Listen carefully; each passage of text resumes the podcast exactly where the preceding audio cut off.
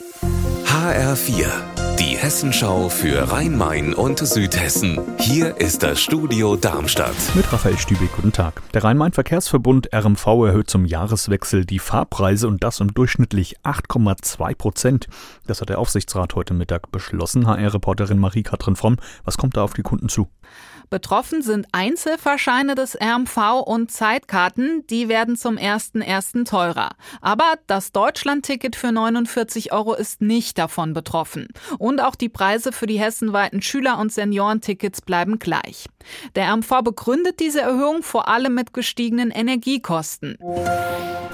Slowenien ist das neue Gastland auf der Frankfurter Buchmesse in diesem Jahr. Heute wurde das Programm dafür vorgestellt. HR-Reporterin Hanna Immich war dabei. Was macht Slowenien literarisch denn aus? Slowenien ist vor allem für seine Lyrik und Kurzgeschichten bekannt. Kuratorin Amalia Macek hat zig verschiedene spannende neue Bücher angekündigt, mit Werken von Klassikern wie dem Dichter Srećko Kosovel, aber auch vielen jungen neuen Autoren und Autorinnen. Und es wird auch noch jede Menge kulturelles Begleitprogramm geben, mit Konzerten, Ausstellungen, Lesungen. In der Jahrhunderthalle spielt die slowenische Rockband Leibach, verknüpft mit literarischen Häppchen. Die Einhardsbasilika in Michelstadt-Steinbach im Odenwald ist ein ganz besonderer Ort. Sie wurde benannt nach dem Bauherrn Einhard und der war im 9. Jahrhundert einer der wichtigsten Vertrauten von Kaiser Karl dem Großen. Und in diesen Tagen gibt es in der Einhardsbasilika ein bisschen mehr zu entdecken als sonst. HR-Reporter Mike Markloff, was denn genau? Zum einen ist die Einheitsbasilika aktuell Ort einer Wanderausstellung. Fotograf Michael Leukel ist durch Hessen gereist und hat Kulturschätze der hessischen Schlösser und Gärten fotografiert. Die Motive reichen dabei vom Schloss in Erbach hin zum Niederwalddenkmal und dem Schloss Steinau.